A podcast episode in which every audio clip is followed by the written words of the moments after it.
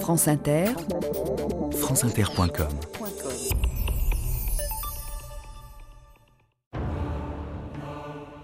En Sicile existe une secte de voleurs dont les membres ne craignent ni la police ni la justice. Ils s'enorgueillissent du fait que les preuves à charge ne sont jamais produites devant les tribunaux en raison des pressions exercées sur les témoins. Baron Turizzi Colonna, 1864.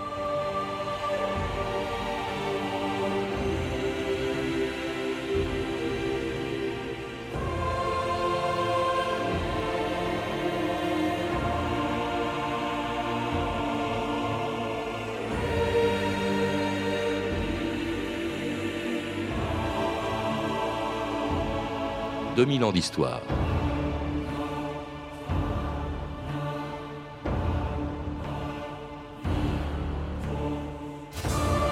En 1863, quelque part sur une route près de Palerme, le baron Turizzi Colonna était attaqué par une bande de cinq hommes qui tentaient de l'assassiner.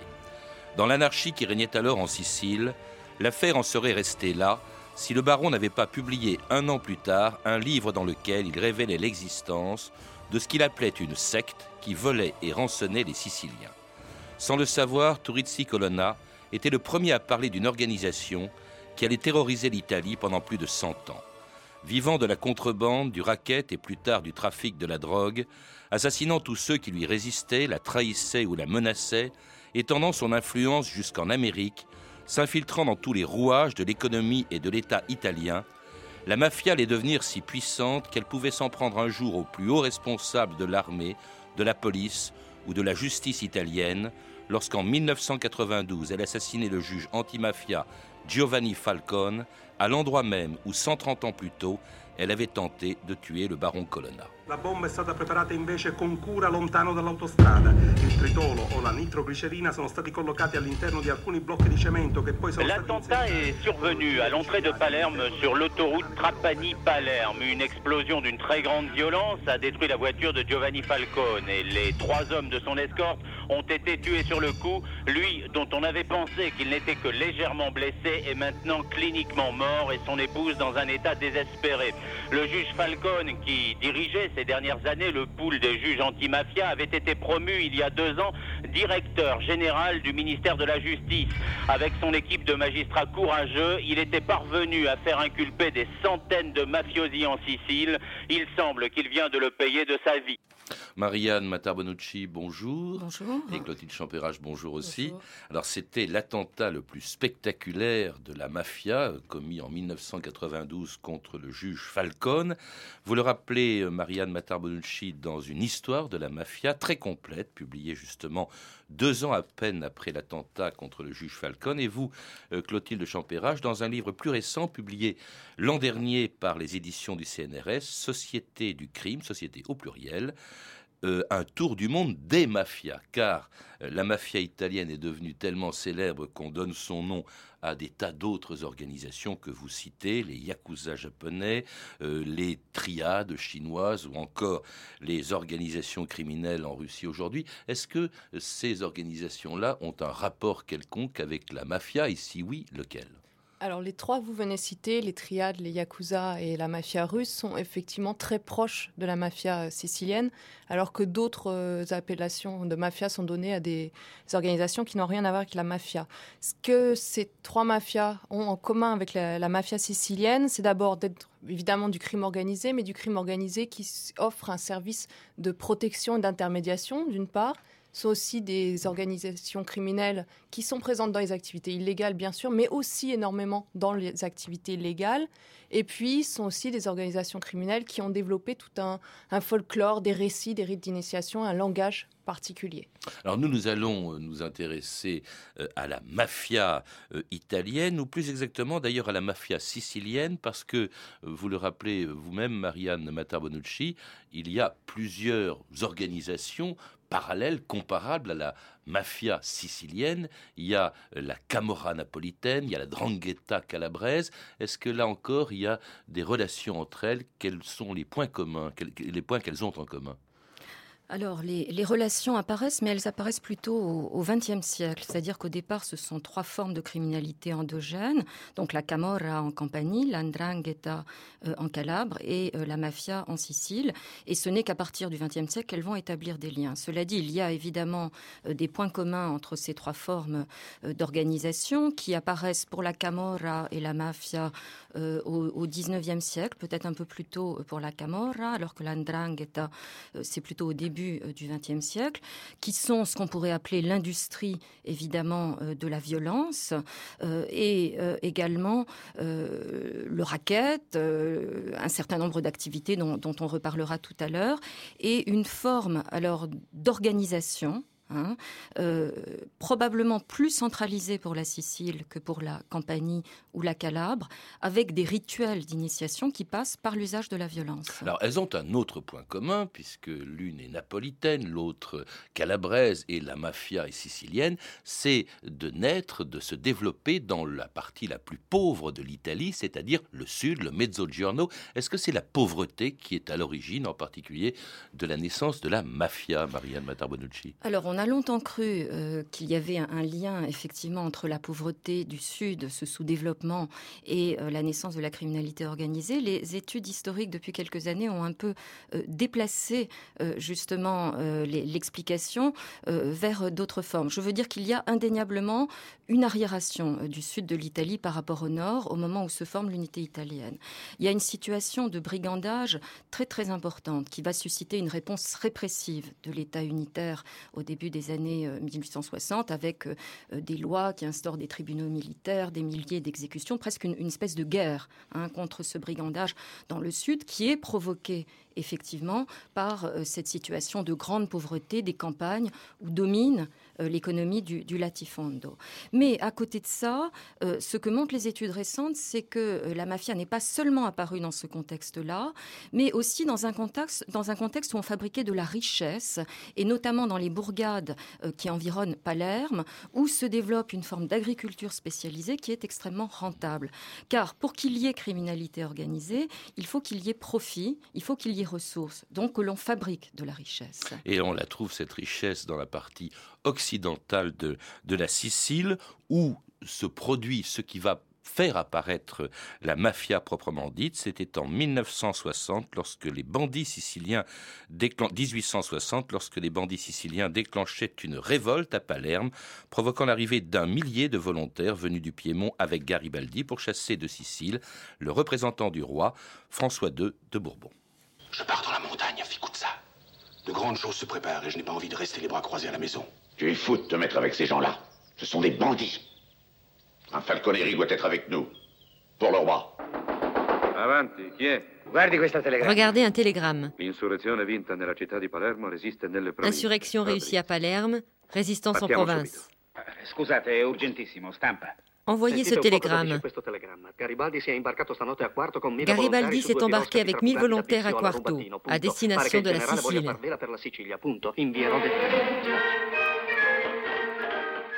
Un acte de piraterie a été commis le 11 mai. Une bande d'hommes armés a débarqué sur la côte de Marsala. D'après les derniers renseignements, cette bande qui compterait environ 800 hommes est commandée par Garibaldi. Garibaldi C'est la guerre C'est la révolution.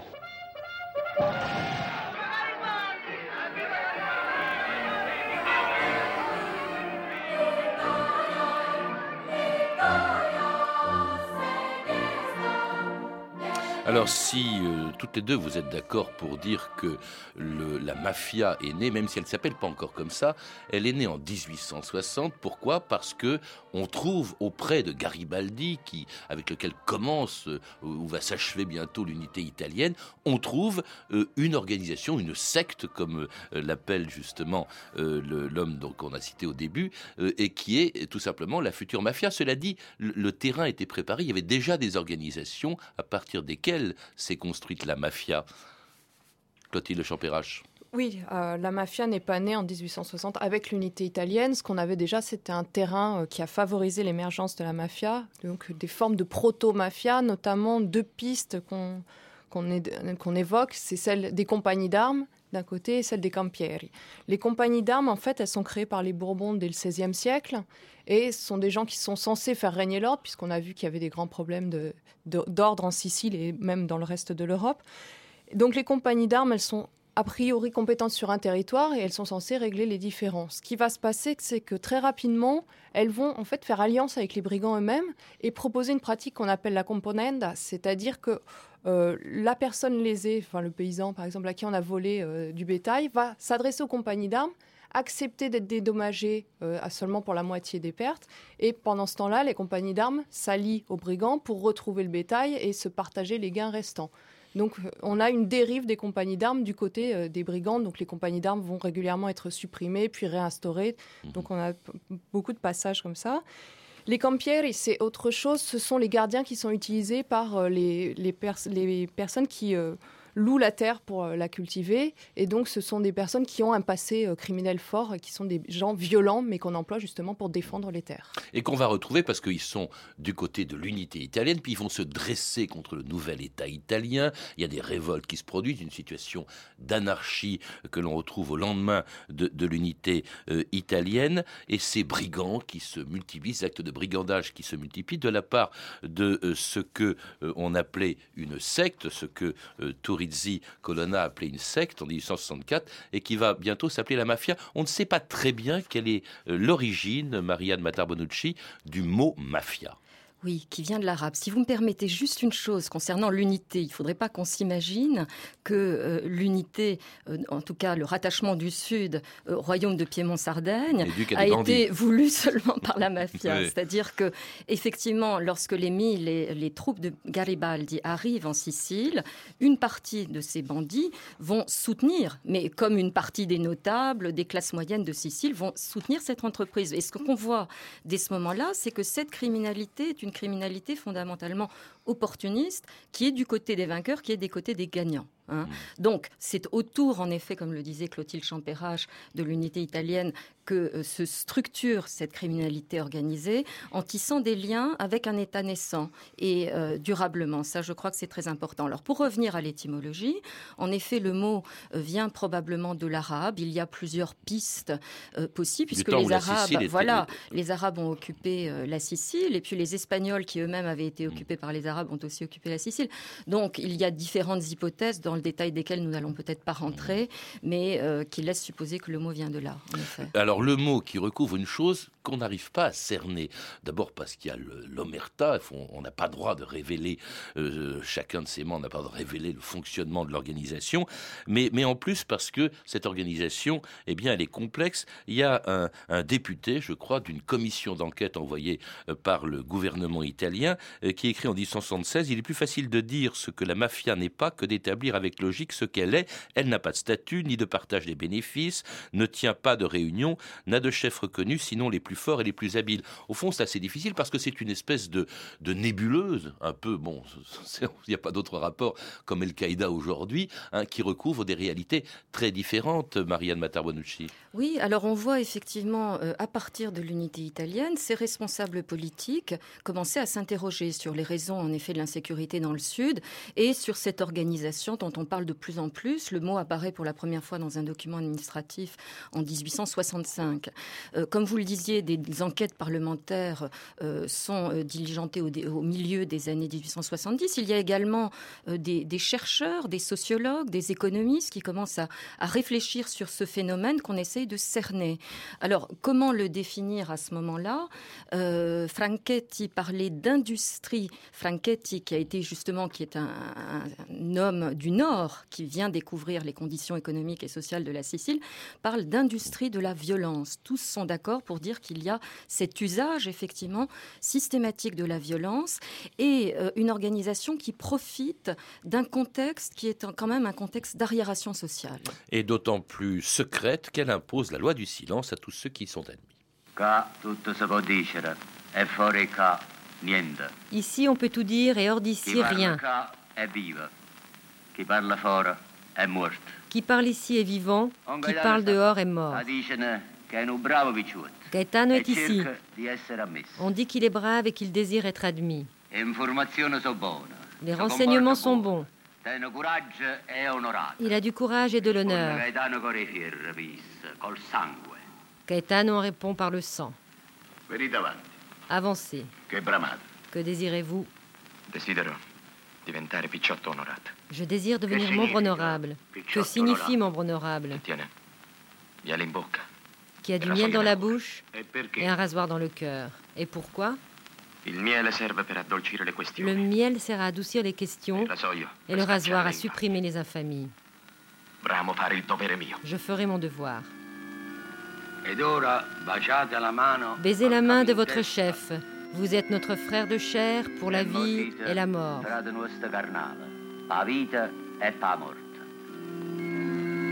Alors ce qui est extraordinaire, on l'a entendu dans cet extrait de, de film, c'est que cette organisation criminelle passe son temps à invoquer le code de l'honneur. Il en est constamment euh, question. Au fond, elle essaie de se donner une espèce de légitimité, se fait passer pour des bandits d'honneur. Clotilde Champéra, c'est assez extraordinaire. Mais c'est tout le drame de la mafia, c'est d'associer des valeurs positives à quelque chose qui est profondément euh, négatif, qui est la mafia, qui est une association criminelle. L'honorable euh, société, comme elle s'appelle aussi. Les hommes d'honneur, sans arrêt on a ce motif qui est, qui est mis en avant, y compris pour, par les repentis qui, lorsqu'ils se repentent, disent avant nous étions des hommes d'honneur, maintenant nous ne le sommes plus parce que nous trafiquons dans la drogue. Mais ce qui est intéressant à voir, c'est qu'en fait, euh, tout ce qui est autour de l'honneur, du respect, de la vérité, ça se réduit au rapport intermafieux. C'est-à-dire qu'on est honorable par rapport aux autres mafieux, on dit la vérité aux autres mafieux, mais vers l'extérieur, on ne va pas avoir ce comportement loyal. Alors un code de l'honneur étrange qui se manifeste par la vente d'État, des, des luttes interminables pour venger la famille, l'omerta, la loi du silence, imposée d'ailleurs aussi à la population qui se tait quand on cherche des renseignements sur elle, euh, et puis alors le organisation en famille avec à leur tête des parrains, et euh, une organisation qui va agir impunément pendant très longtemps, pendant plus de 100 ans, protégée euh, par ces... D'autant plus, si vous voulez, que, euh, comme la Camorra d'ailleurs, eh bien, la mafia a infiltré tous les rouages de l'État, la magistrature et même la police, ce qui explique l'impunité dont elle a bénéficié dans la plupart des procès dont elle a été victime. Répondez au président, pas à moi. Da quanti anni appartenete alla polizia? Depuis quand êtes-vous dans la police? eh, Six ans. Prima di essere sbirro, oh, scusate, poliziotto. Avant d'être sbire, excusez-moi, policier, que faisiez-vous? Il disoccupato. Chômeur. E durante quel periodo avete commesso uno di Et avez-vous commis l'un de ces délits? Lesioni, tentato omicidio, Tentative d'homicide, contrebande, attaque à main armée Tutti, signor Presidente. Tous, monsieur le président. Tutti. Dunque, donc, le représentant de la loi, l'accusateur de Caetano, est un délinquant. Mais bien sûr, l'État a compris que contre la Camorra, il fallait des gens pratiques, des camoristes.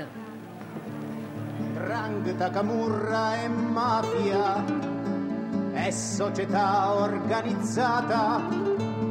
Drangheta, camurra e mafia Sicilia, Napoli, Calabria onorata. La mattina a mezzo di lumari, una barchicetta vitti navigari. Cinque veli e sette marinari, uno di chi stime vosi domandari. Giovanotto dicete che cercati, onore e sangue e un ci rispondia sopra sta barca se voi inchianati onore e sangue troviamo per la via. Drangheta, camurra e mafia leggi d'onore, leggi d'omertà Drangheta, Camorra et Mafia, un chant traditionnel, interdit, je crois, euh, euh, en Italie, même aujourd'hui, et qui évoque ces trois organisations, mais qui, de ce point de vue-là, se ressemblent. C'est-à-dire que, au fond, elles ont agi impunément pendant très longtemps, tout simplement parce qu'elles avaient infiltré la police, l'État, la justice. Comment était-ce possible, Marianne Matabonucci Je crois que le lien à la politique, effectivement, est absolument essentiel, puisque ce que les mafieux attendent euh, des hommes politiques, c'est qu'ils usent de leur pouvoir d'influence pour faire ajuster les procès, c'est-à-dire pour faire euh, évoluer les procès dans un sens qui sera euh, favorable aux accusés. Picciotta, qui était le frère d'armes de Salvatore Giuliano, le bandit dont nous parlerons euh, demain, eh bien, a dit à un moment donné justice, police, mafia, nous formons un seul corps, comme le Père, le Fils et le Saint-Esprit. Bon, je crois que ça rend bien compte effectivement de, ce processus. Alors, cela apparaît dès le 19e siècle, par exemple au moment de l'affaire Notar Bartolo, qui est le premier homicide excellent euh, en Sicile, où euh, un homme très puissant qui a été le maire de Palerme et qui était le directeur de la Banque de Sicile est assassiné en 1893. Les euh, auteurs de l'assassinat sont des mafieux qui ont été, qui ont en fait passé un contrat donc pour assassiner cet homme politique à la demande de Palizzolo, qui est un député de Sicile à ce moment-là parce qu'il y a des intérêts économiques autour de la Banque de Sicile très importants en jeu. Et ce qui est intéressant, c'est qu'on va voir comment se forme autour euh, de Palizzolo, donc qui est euh, mis en accusation, une solidarité avec des associations qui sont créées et euh, qui dénoncent le procès qui lui est fait comme étant un procès fait à la Sicile tout entière. C'est-à-dire qu'il y a une espèce de sentiment régional dès ce moment-là que la mafia instrumentalise à son profit.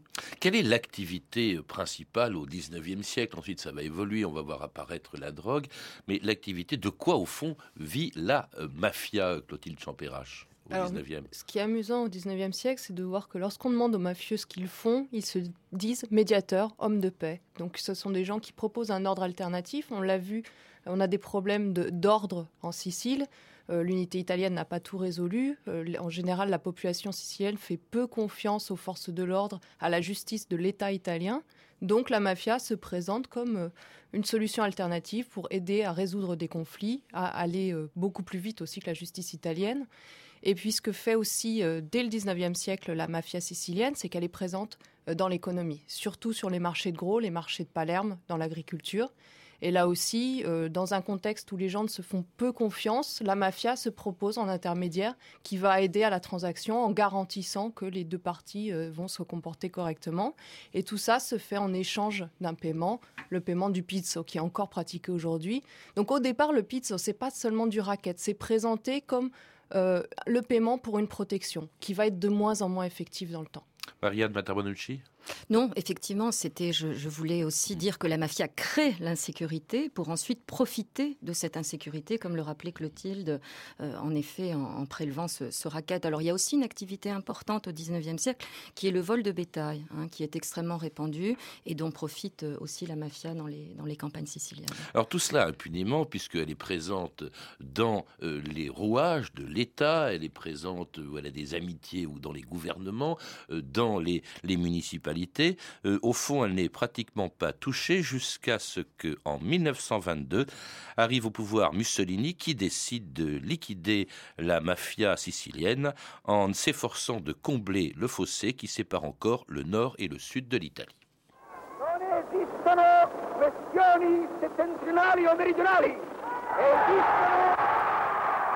La question du nord ou du sud n'existe pas. Seule la question nationale existe. Parce que la nation est une famille, et dans cette famille, il ne doit pas y avoir de fils privilégiés et de fils abandonnés.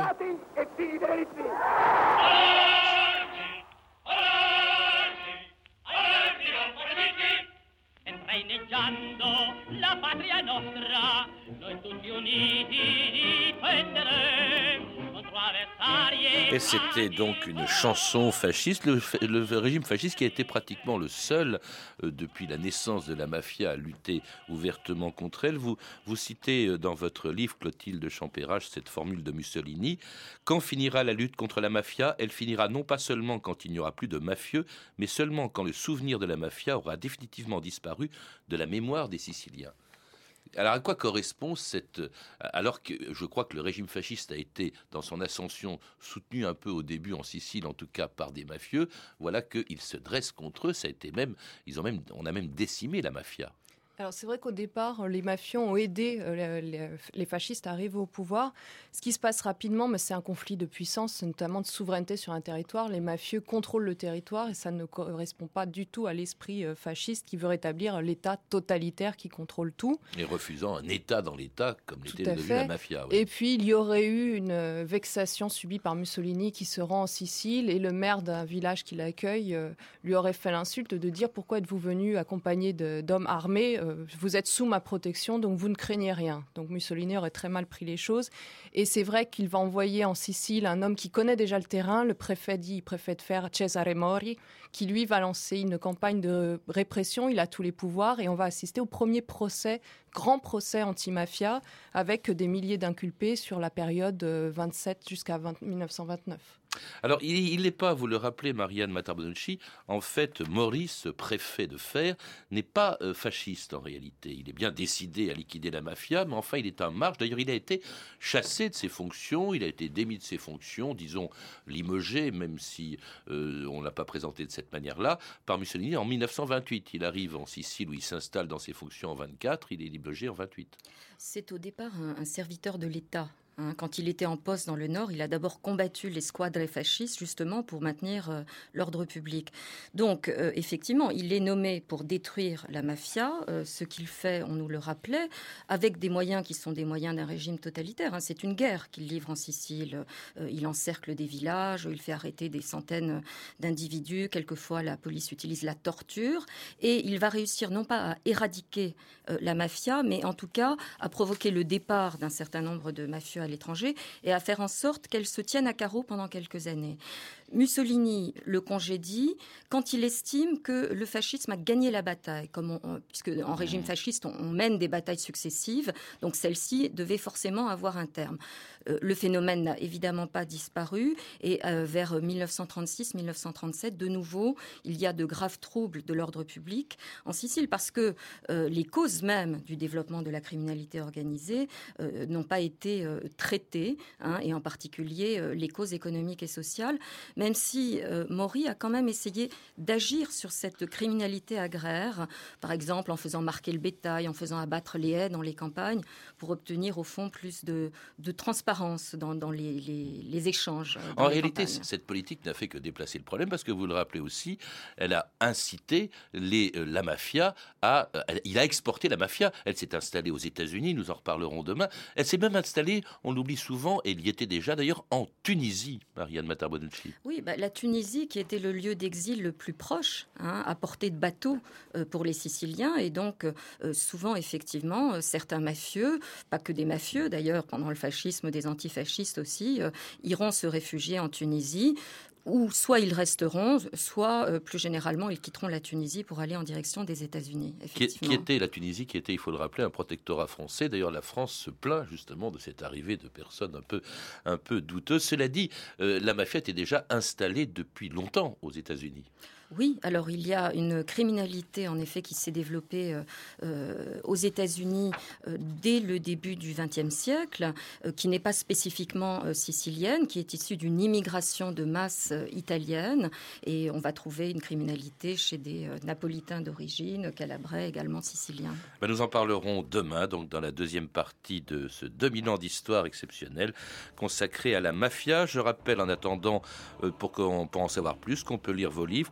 De Champérache, vous venez de publier Société du crime, un tour du monde des mafias aux éditions du CNRS. Et vous, Marianne Matar-Bonucci, vous êtes l'auteur d'une histoire de la mafia publiée chez Complex en 1999, mais qui est malheureusement épuisée, mais peut-être bientôt rééditée. À lire également Cosa Nostra, la mafia sicilienne de 1860 à nos jours, de John Dickey, chez Perrin, collection Timpus.